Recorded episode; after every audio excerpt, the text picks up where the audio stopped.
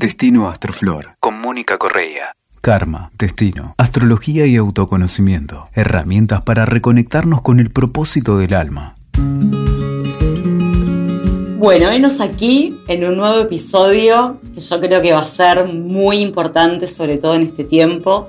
Y así como le dedicamos una larga conversación a los inicios de la información de la magia en nuestra carta natal, hoy te propongo poder empezar a mm, tratar de investigar en nuestra carta o a profundizar, si ya hemos dado los primeros pasos, en qué punto de nuestra evolución kármica estamos y de qué forma podemos encontrar esa información en la carta. O sea, el karma, nuestra carta natal. El karma. El karma es hermoso. Pensaba primero que el, el karma es el resultado de lo que venimos siendo. Y la carta muestra un instante de algo que venimos siendo, como una foto de una, de una película que se ha desarrollado antes de que estemos en este, en este plano y que a partir de ese momento se va a seguir desarrollando también. O sea que el karma es lo que es en, en un recorrido, por decirlo fácil, ¿no? Ese recorrido está plasmado, entonces toda la carta tiene información kármica. Y el karma no es solo, porque viste que pensamos en karma como si fuera algo negativo. Claro, ese era el primer punto. Yo creo que en este episodio nos podemos proponer investigar en qué puntos de nuestra carta podemos ver el karma específicamente y después dar un paso más. Pero antes de eso, sí me gustaría que tratemos de desdramatizar este concepto, ¿no? Entonces, yo en tu libro, que es hermosísimo para los que no conocen, Astrología Kármica y en todos tus cursos de ampliación y profundización, digo, fuimos aprendiendo que hay muchos tipos de karma. A mí el que más me gusta, que nunca lo había conceptualizado, es el karma de omisión. Pero bueno, tenemos karma de acción, de omisión, personal, social, por el país, familiar. Sí, de género de género, de religión, de raza. O sea, ahí también de pronto hay como un karma planetario que todos juntos estamos llevando adelante, ¿no? Pero una de las formas que más me gusta de traducir la palabra karma es trabajo, en el sentido de algo que tengo para hacer, o algo que estoy desarrollando, o algo que está en proceso. Entonces, si lo tomamos algo que va en proceso, que, está ocurriendo, que está haciendo en ese momento, podemos ver que dentro de ese proceso, aunque estemos haciendo una torta, hay cosas que están buenísimas y a lo mejor algunas que están no tan buenísimas, ¿no? No importa si son esos, este, no sé, los ingredientes o nos faltó algo y tenemos que hacer la torta igual. Ahí hay una, por eso cuando decimos, bueno, tengo este karma, es decir, lo podemos traducir como tengo este trabajo, ya vengo con estos ingredientes, a lo mejor me están faltando estos otros. Si yo lo pongo en ese plano, primero, la primera información es de tiempo, me parece, que me habla de que estamos siempre en la línea del tiempo, nos vamos, vamos como moviéndonos en esa línea y no podemos pararla. O sea, o sea viste que el tiempo es constante, es una ley constante. Podríamos decir, no podemos decidir, bueno, hasta este punto llegué y me quedo acá un rato. no hay libre albedrío en el karma, de, cierta forma. Exacto. Porque, y aparte hay mucha interacción, porque no solo las cosas que tienen que ver con lo nuestro, sino también las cosas que están en relación a lo que le pasa al otro. Y todo eso, hay, hay un punto de esos niveles de karma donde estamos como en el mar, ¿viste? Si viene una ola, todo bien, pero la voy a recibir. Perfecto. Así que hay del bueno y del malo sería. Lo importante en este punto es que entendamos que karma no es una sentencia, tipo, que karma, nací con esto y estoy condenado a nada. Eso fundamentalmente. Segundo, que a partir de, de poder conocer en qué punto estamos de nuestra evolución, podemos hacer muchas más cosas. Aunque siempre decimos que no hay atajos, hay muchas herramientas. Totalmente. Sí, totalmente. De esas, de esas herramientas vamos a hablar en otro episodio, sí o sí este año. Dale. parece? Sí, me parece bárbaro. Pero sí, en este punto, entonces, digamos, si yo tengo que ir a mi carta natal, herramienta autoconocimiento. Sí. La primera parte para entender es la cruz en la que estamos paradas. Vamos a hacer un anticipo de todos los ingredientes. Ahí va. A ver si te parece. Tenemos los ejes de, como estabas diciendo, ascendente, descendente, medio cielo, fondo de cielo. Exacto. La, luna, la luna, la casa 12, los nodos, Muy bien. los otros ejes. Sí. Saturno. Claro, los planetas que estén retro, los signos, o sea, los ejes interceptados. Todo eso es información kármica. Todo está en proceso, nada está terminado. Y eso también no nos podemos tomar como algo que ya está, no, esto ya lo tengo. Nada. Todo, todo está siendo en ese momento. Viste, viste que muchos de nosotros nacimos con la pregunta que nos intranquiliza el resto de la vida, que es, ¿en qué punto de mi evolución estoy parado? ¿Quién soy? Eh, avancé estos años, ¿los estoy aprovechando o desaprovechando para mi crecimiento espiritual? Bueno, la carta nos puede dar esa información, por lo menos del el punto evolutivo individual, a partir de ahí seguir investigando en el árbol, en las vidas pasadas, en el karma social, ¿cierto? Totalmente. Eh, primero hablaste del árbol y me parece que es importante también aclarar que siempre por el hecho de tener un vehículo, un vehículo para tener una experiencia humana, para que el alma pueda encarnar, entonces ese vehículo viene con determinadas condiciones. Esas condiciones están en relación al karma familiar, que es fundamental reconocerlo como parte de nuestro trabajo de vida. O sea, y no hay forma de deshacerse de ese trabajo de vida que es el árbol genealógico y que trae su propio karma. Ese karma está enlazado con el nuestro. O sea, estamos con ese árbol porque es parte del propósito. Igual que tenemos determinado eh, género o tenemos determinada raza o encarnamos en una familia con determinada religión, todo está en relación a un aprendizaje. Pero no hay uno que sea superior al otro. Esto es una pregunta que el otro día también me hacían. O sea, ¿Es más evolucionado si encarno hombre o mujer? ¿O es más evolucionado si encarno de tal color o tal otro? La verdad que nada que ver. O sea, el plan eh, evolutivo de cada una de las almas que, vemos va a, decidir si es más fácil o, más eh, operativo o eficiente. Eficiente, exacto. Claro, para esa encarnación, para tener ese proceso, a lo mejor es más piola ser hombre, o a lo mejor es más piola ser mujer, eh, o estar encarnado en este país o en tal otro, en este ambiente cultural o en el otro. ¿A dónde tengo que estar según el propósito de esa encarnación? Eso me parece que es clave eh, entender que no hay eh, niveles.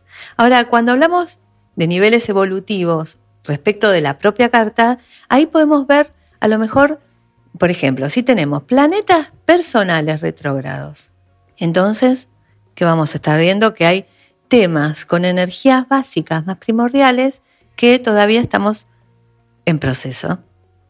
Estamos aprendiendo, tenemos cierto karma y cositas que hay que arreglar en esos usos.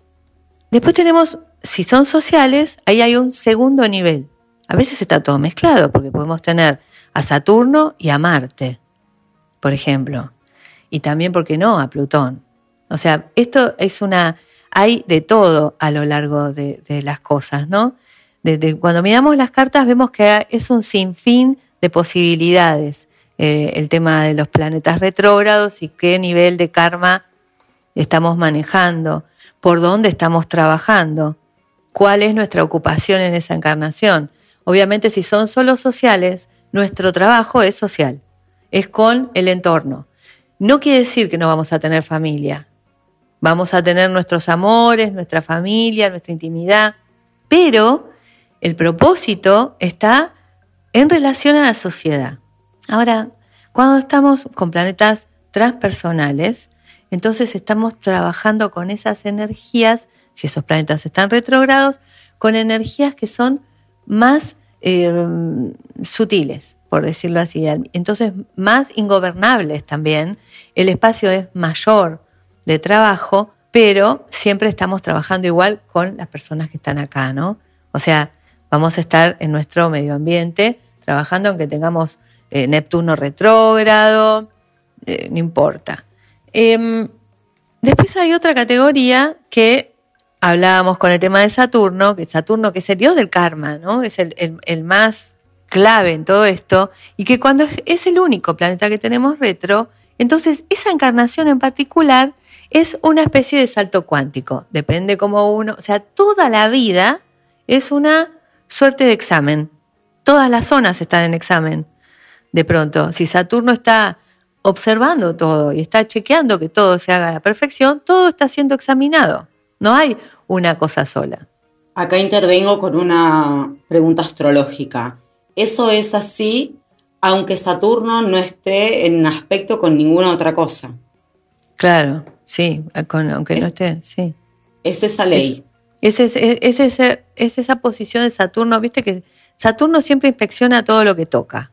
O sea, así como Quirón pincha todo lo que es como un cactus que pincha todo lo que toca, ponele, y lo sana al mismo tiempo, Saturno es un, exigente de, cierta, de cierta eh, método, responsabilidad. Eh, entonces, eso es lo que va a estar haciendo. Si Saturno está retrógrado y es el único, entonces de pronto está chequeando que todo lo que hacemos en todas las áreas esté bien, bien hecho, que se cumplan esas responsabilidades asumidas. Yo hacía algunas capacitaciones como buena hija de Saturno y había alguien que respeto mucho y siempre me decía, ok, con todo lo que se dice se profundiza de Saturno, pero no te olvides que Saturno es justo. Entonces, cada vez que tenemos un tránsito o algún aspecto muy importante, sí podemos sentir un poco de restricción o de pesadez y demás, pero también saber que como planeta del karma, eh, puede cosas buenas, concretas, tangibles y, de apoyatura para nuestro alma, ¿no? Claro, porque si tenemos a solo Saturno es un examen, entonces cuando uno rinde el examen después es un profesional. O sea, está en otro, en otro. No sabemos profesional de qué, porque es, según la carta, hay un montón de cosas que podemos investigar ahí. Pero sabemos que es alguien que está rindiendo ese examen para lograr determinado propósito. Eh, después los planetas se pueden dividir también por los que están arriba de la línea del horizonte o abajo de la línea del horizonte.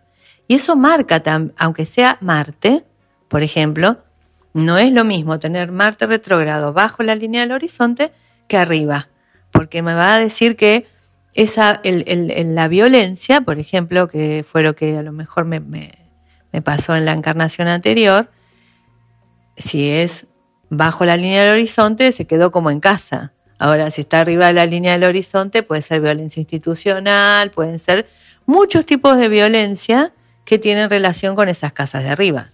Entonces, para seguir tu ejemplo, vos ahí tendrías que reparar un mal uso de tu violencia o de tu fuerza personal que mal aplicaste en, un, en algún grupo o en alguna cosa que esté por arriba de 7, 8, 9, 10. Exacto, sí. Un liderazgo, viste, con, mal hecho, ¿no? Perfecto.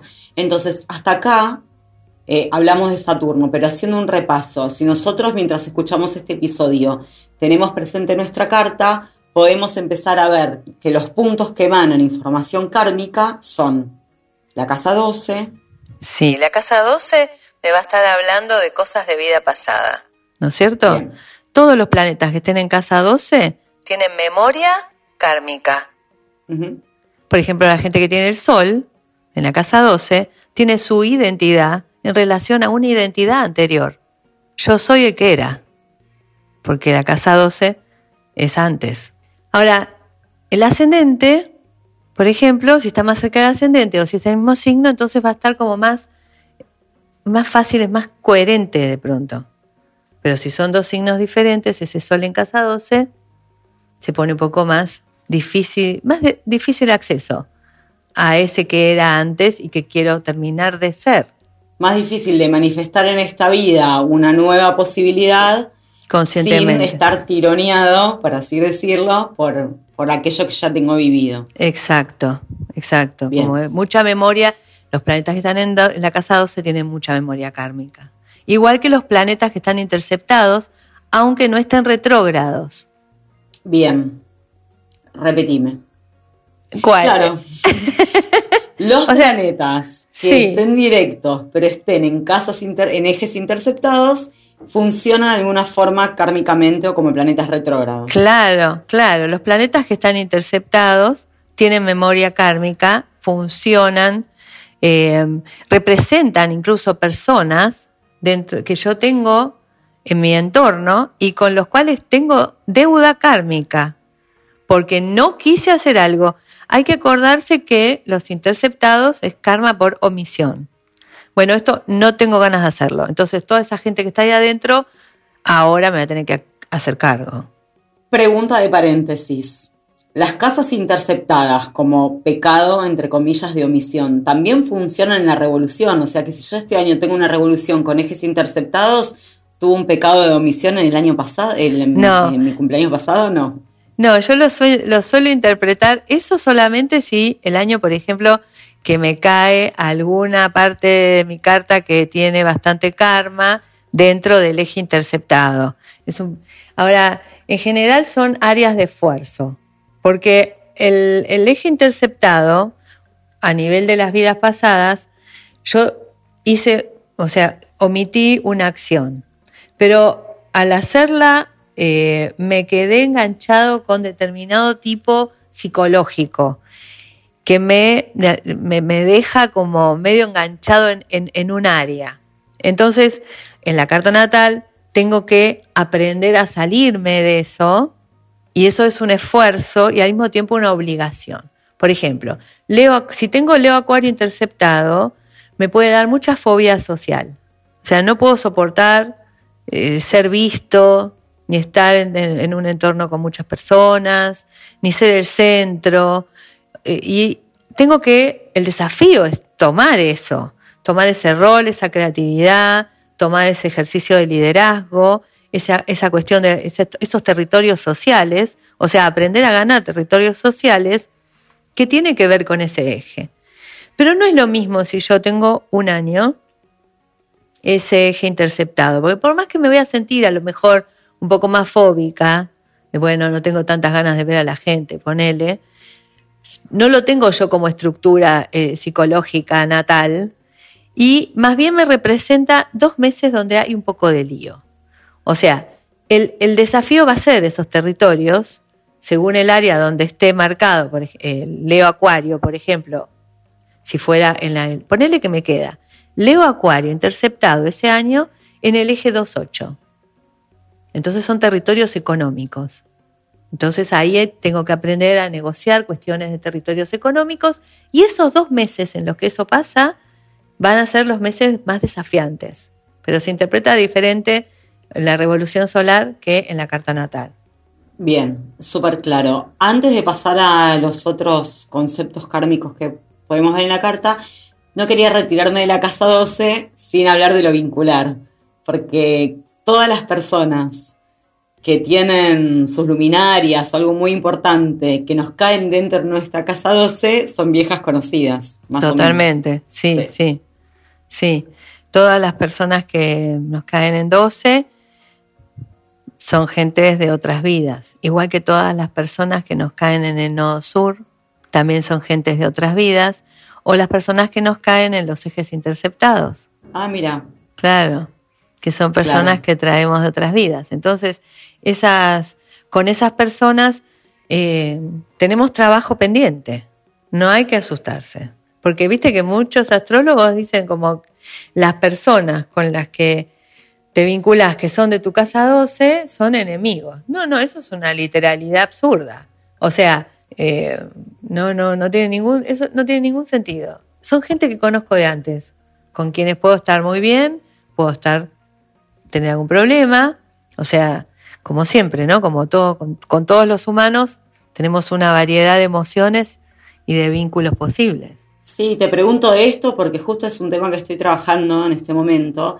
Invitaría a todas las personas que están escuchando este episodio a que reflexionen eh, sus amigos más entrañables o las personas con las que se sienten felices en un sentido inexplicable o viejas conocidas que tienen sol, luna, ascendente o algo vinculado con su casa 12 y se empieza a vivenciar el vínculo de otra forma llevando esa conciencia. ¿no? Totalmente. En la casa 12 o en el nodo sur, Nati. en el Hay sur. toneladas de, parejas, sí, sí, también. toneladas. Tengo, tengo, el nodo sur en mi casa 12, entonces claro, por pan eso. con pan. Sí, está bien.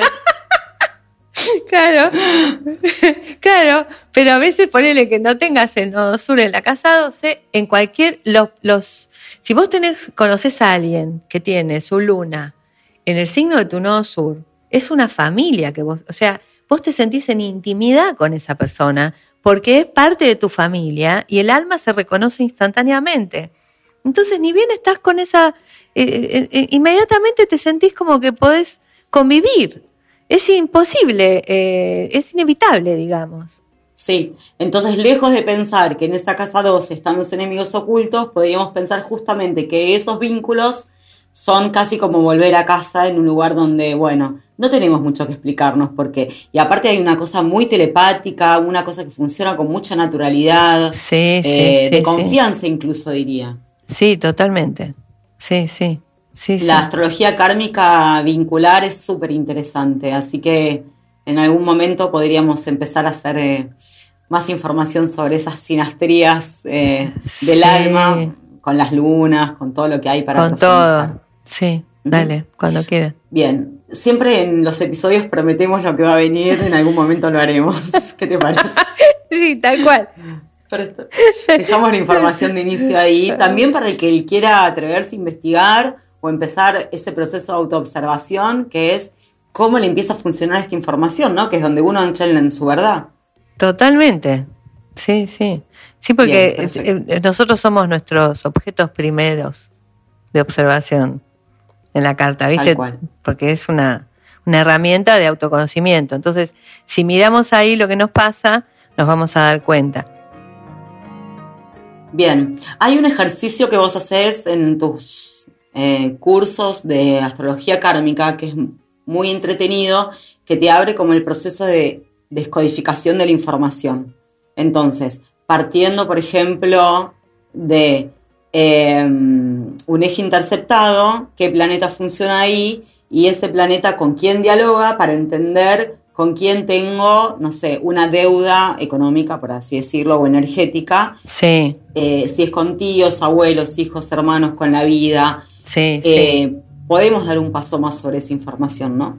Claro, porque es, es fácil, porque hay que seguir, primero hay que entender que cada carta es un cosmos. Entonces es un cosmos con una información clave que está dada para esa persona. Entonces, si Mercurio representan los hermanos, entonces podríamos pensar en términos generales que si Mercurio está interceptado, tengo karma con mis hermanos. Pero si Mercurio es el regente de la casa 7, ahí es donde la lógica que tiene que ver con esa persona es donde empieza a funcionar porque si no, a lo mejor con el hermano no tiene ningún problema. Pero hay mucha historia común con parejas, con socios, porque es el regente de la casa 7. Otra cosa interesante es si Mercurio es regente del ascendente. Entonces hay algo que está trabajando sobre sí misma la persona de una manera muy profunda. Y a nivel de lo genealógico, ese eje ascendente-descendente son los abuelos. Entonces hay que ver cuáles de las cuatro figuras de abuelos es la que está representada dentro de ese Mercurio. Por decir, o sea, siempre la técnica es seguir al regente de la casa, no de la, o sea, de la casa de esa persona, ¿no? Por eso decimos, bueno, si tiene Géminis, ascendente Géminis, Mercurio es su planeta comandante ese, para seguir tu ejemplo, ese Mercurio del 1 ascendente Géminis está vinculado con otras casas y con otros planetas. Siguiendo esa línea de información y observando la vida también, puedo entender en dónde está el potencial de saldar una deuda o por qué tengo tanto trabajo o por qué tengo un conflicto que no termino de entender. Completamente. Sí, sí, sí, ya sea que Mercurio esté retrógrado o que Mercurio esté interceptado, los aspectos que tiene siempre nos van a ayudar. Entonces, hasta ahora tuvimos una información de inicio sobre nuestra casa 12, sobre las casas interceptadas y algunos planetas retrógrados. ¿En dónde más podríamos ver eh, un acercamiento al karma en nuestra carta natal? Bueno, los nodos son fundamentales. Y después, o sea, las casas de agua, viste, el fondo del cielo, la casa 8. Las casas de agua tienen memoria, como siempre el agua. Las casas de agua, aunque sean de cualquier signo, ¿no? O sea, las casas de agua en el, en el zodíaco en reposo, que serían la 12, la 4 y la 8.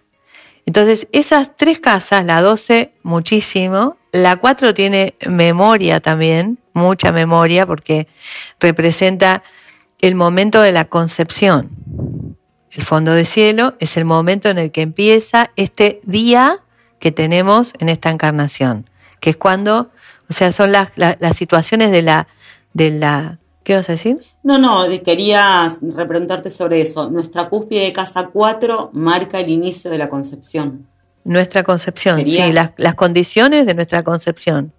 Entonces hay información de memoria del árbol, de las condiciones que había familiares en ese momento. Eh, más allá de que también es el pasado de esta encarnación. O sea, si nosotros pensamos en la cruz, en la cruz que tenemos, ascendente, descendente, fondo de cielo, medio cielo, el ascendente y el fondo de cielo son los dos lugares del pasado. El medio cielo es hacia dónde vamos también y la forma en que vamos a, mover la energía en esta vida, y el descendente será esa, ese final, ¿no es cierto? Tiene que ver con el oeste, viste que el descendente es el oeste, y si pensamos en ese recorrido, ahí iremos. Viste que el, fondo del cielo también se interpreta como la tumba a veces, ¿no? Pero es la tumba de la que salimos. Claro, o las raíces te iba a decir en realidad. Exacto, es la tumba de donde salimos, por eso esas otras casas que van desde el oeste hasta, hasta la medianoche, que la medianoche es el fondo del cielo, desde la puesta del sol hasta la medianoche, son esas tres casas, que es la casa 4, la 5 y la 6, tienen así como unos misterios espirituales también muy interesantes. Pero de las casas que son con memoria, con cierta memoria, entonces la 4 tiene toda esta información del anclaje, donde nosotros con esas condiciones y saliendo del astral estamos reservando una biología para tener nuestra vida, la 8 nos muestra algunos vicios y costumbres que nosotros venimos, que tenemos muy arraigadas y que ya no nos sirven tanto. O sea, los vicios del signo de la casa 8. Son cositas que ya podemos ir soltando, porque no las necesitamos tanto en esta encarnación. Bueno, qué interesante, porque de la casa 8 yo no había escuchado tanto hablar como de la 12 en astrología kármica. Entonces, eh, el signo que tengamos en nuestra casa 8, no importa si está interceptado o no, es siempre una casa a eh, tratar de elevar en una octava superior esa energía. Claro. Por ejemplo, si ponemos el zodíaco en reposo, la casa 8 es de Escorpio, ¿no? Sí. Entonces, los vicios de Escorpio son los, los usos innecesarios para esta encarnación. Manipular, este, dominación, eh, obsesión, eh, todas esas cosas, es innecesario. Ya tenemos, ya desarrollamos un montón de valentía. O sea, viste, en Escorpio se desarrolla la valentía, bueno, ya la tenemos.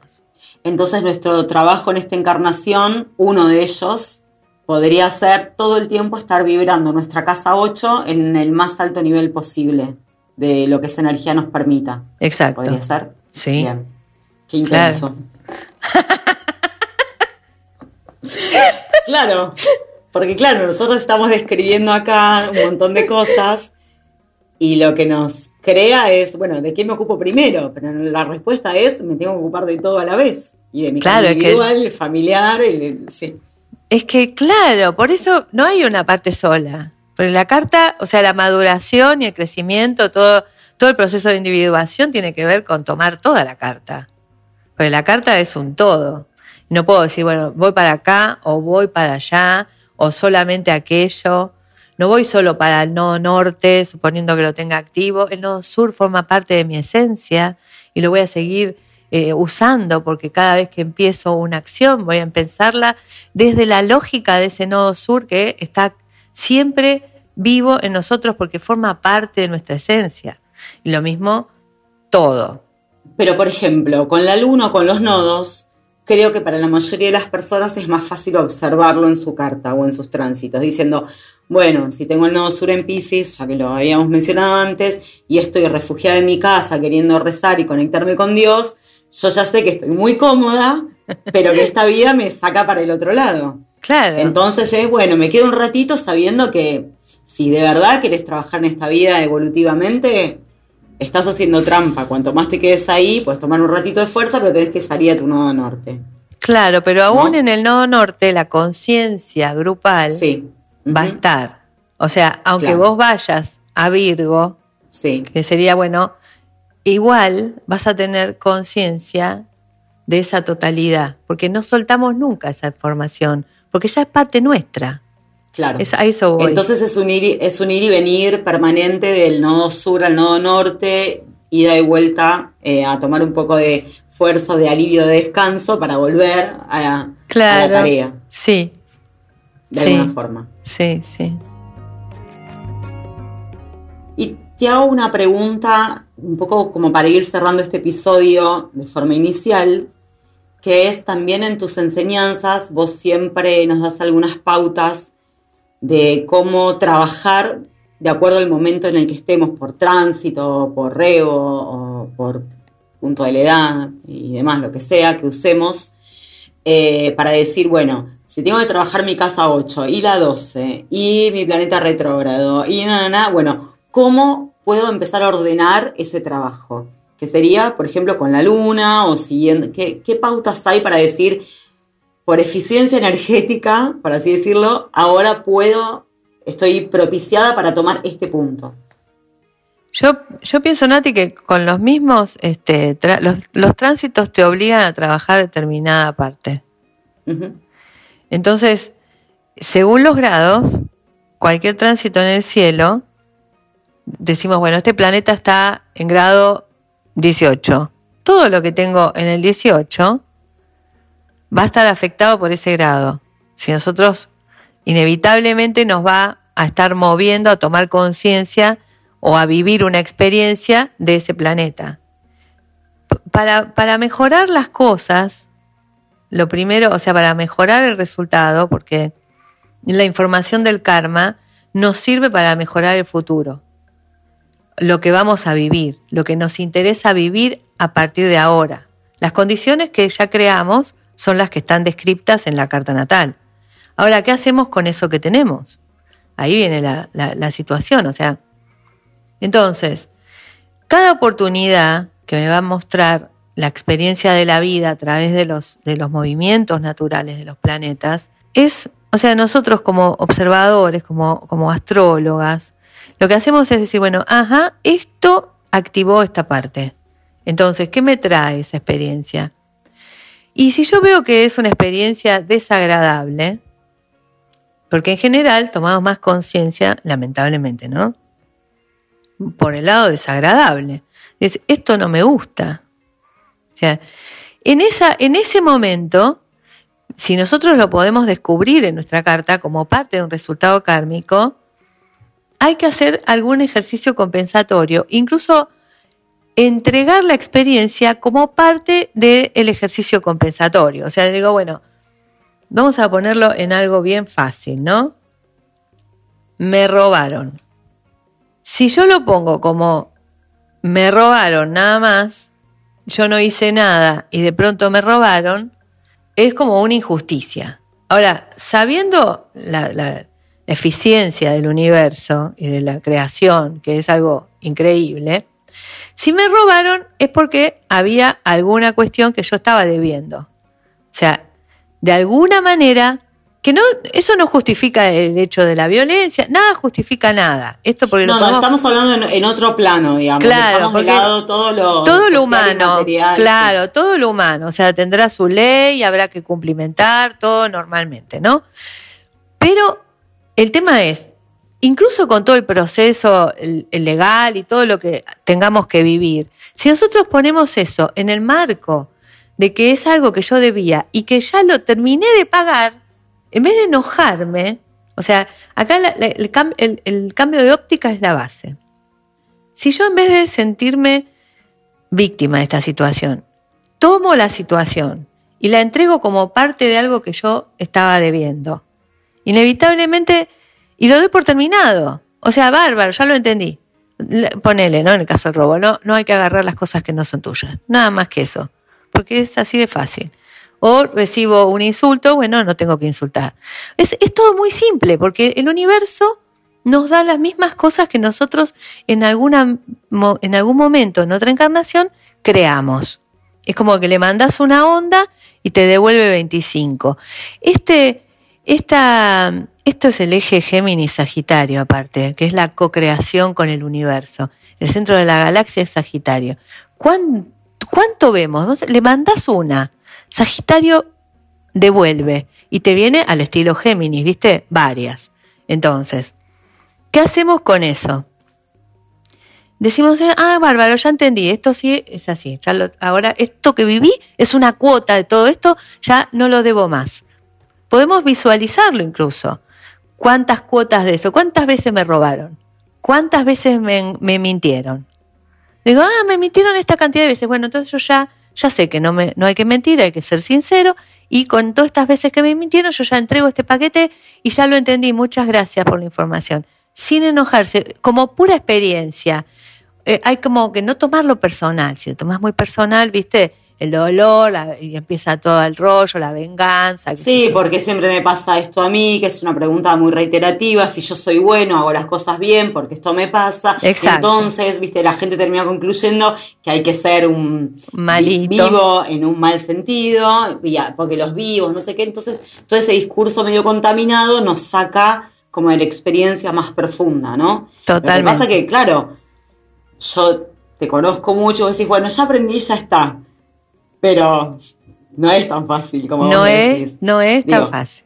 Suponete, hablemos de este, de este ejemplo de la mentira, para salirnos del robo que puede traer otras asociaciones. Bueno, ya aprendí que no tengo que mentir. Entonces, la verdad ante todo, pero en cualquier cosa, en la excusa con mi hija, en el del almacén. Es dificilísimo. Eh, en por qué me atrasé en un café o por qué no te mandé el mail que correspondía. Porque después viene la prueba. Exacto. De verdad. Hay que sostenerlo. Hay que sostenerlo. Y es maravilloso porque el, tema con la mentira, que es algo que está recontra, o sea, es, como moneda corriente. mentir como para, para, por cuestiones sociales, para, no, no se puede. Eh, eso te ensucia, te ensucia el campo y te hace que después vos recibas todo el tiempo también esas mentiras. Claro. Eh, es sí. Con, es todo un trabajo espiritual, ¿eh? Es un trabajo espiritual enorme. Es, algo muy interesante para trabajar. Eh, de no eh, mandar un mail que diga mañana te mando algo y no hacerlo, o te lo mandé y no llegó. Digo, no hay picardías, hablando genuinamente, no hay picardías. Y todo eso chiquito impacta en lo grande en modo fractal, y sobre todo en los tiempos que vivimos no hay mucha prerrogativa. No, porque hay karma inmediato. Sí, karma inmediato. Ahora sí. Te va a pasar instantáneamente que te van a, mentir. Sí, por eso es re importante prestarle atención. Pero es todo un trabajo, ¿viste? Es todo un trabajo. Porque alguien que tiene Mercurio retrógrado, por ejemplo, al lado, cerquita del Sol, en otra encarnación se mintió a sí mismo respecto de quién era. Esa es una posición bastante incómoda, porque hay que deshacerse de esas mentiras y tomar el ser real. Es, un trabajo fuertísimo y maravilloso también. Sí, qué emocionante eh, lo que decís, porque me parece que en esta información hay como una toma de conciencia y esa cosa para destrabar algo donde a veces nos pasamos décadas buscando respuestas y mm. ocupando el lugar de víctima que no es tal y pensando también dramatizando este karma de Dios me va a castigar y todas esas fantasías con que también traemos como eco de otro tiempo. Sí, sí, totalmente. Sí, sí. Em, así que bueno, me parece muy importante como punto de partida. También podemos contar que hay otro episodio sobre el karma en la carta y la árbol genealógica, además, donde pueden ir a buscar más información. Pero sí hacia adelante lo que podemos hacer es eh, seguir desplegando, abriendo más y decir, bueno, ahora que ya fui a mi carta, y la pude mirar a la luz de otra información. Empiezo a intuir en dónde hay puertas de acceso para comprender. Claro. Y eh, voy a dejar plantear la segunda pregunta, es una vez que empecé a entender, aunque sea algunos puntos, ¿qué hago con eso? Y hay muchas cosas para hacer, ¿sí o no? Un montón de cosas para hacer, sí. Pero una es esa, ¿no? O sea, hacerse cargo. El karma te invita siempre a que te hagas cargo de tu propia responsabilidad de lo que vos misma creaste. Que no, que, no es algo que te viene y que porque sí. O sea, si dejas la cacerola con los fideos en el fuego y te vas eh, a, comprar, cuando venís se te quemó todo. Hay y hay que limpiarlas, abrir la ventana para sacar el humo. O sea, vamos a tener que hacer un laburo todo tiene que ver con eso, o sea, todo, todo, todo tiene que ver con ese trabajo de mejorar y de tomar conciencia. Es, pura responsabilidad, por eso es Saturno. Por eso es Saturno el que se encarga. Lo que sí está bueno que también eh, podemos experimentar, que es cuando tenemos un aprendizaje anticipatorio, que vos empieza a suceder la experiencia y vos tomás conciencia de eso que estás por aprender y lo aprendes, lo, incorporás o te haces cargo antes, entonces eso ya no hace falta que sea vivido, ¿no? Muchas veces también funciona así. Sí, si somos conscientes y lo mejoramos antes de que ocurra, claro que sí. Porque el karma, hay, hay distintos niveles de karma. Hay uno que ya está ocurriendo ahora, otro que estamos creando para el futuro y otro que está ahí como por salir. El que está por salir es el que lo podemos mejorar. Ahí donde aparecen las primeras impresiones de ese, de ese, de ese juego, ¿no? de esa experiencia que está por nacer. Bueno, eh, me parece que acá estamos en un punto de equilibrio, de inicio y con muchas promesas eh, de profundización que ahora no vamos a poder evitar. Está muy bien. Ya las dejaremos para después. Eh, gracias por compartir tu saber con todos nosotros. gracias a vos, Nati. Siempre gracias. Escuchaste Destino Astroflor con Mónica Correa. WeToker. Sumamos las partes.